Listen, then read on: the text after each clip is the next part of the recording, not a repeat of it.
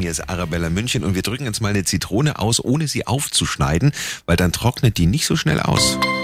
Der Samstags Lifehack mit Simon.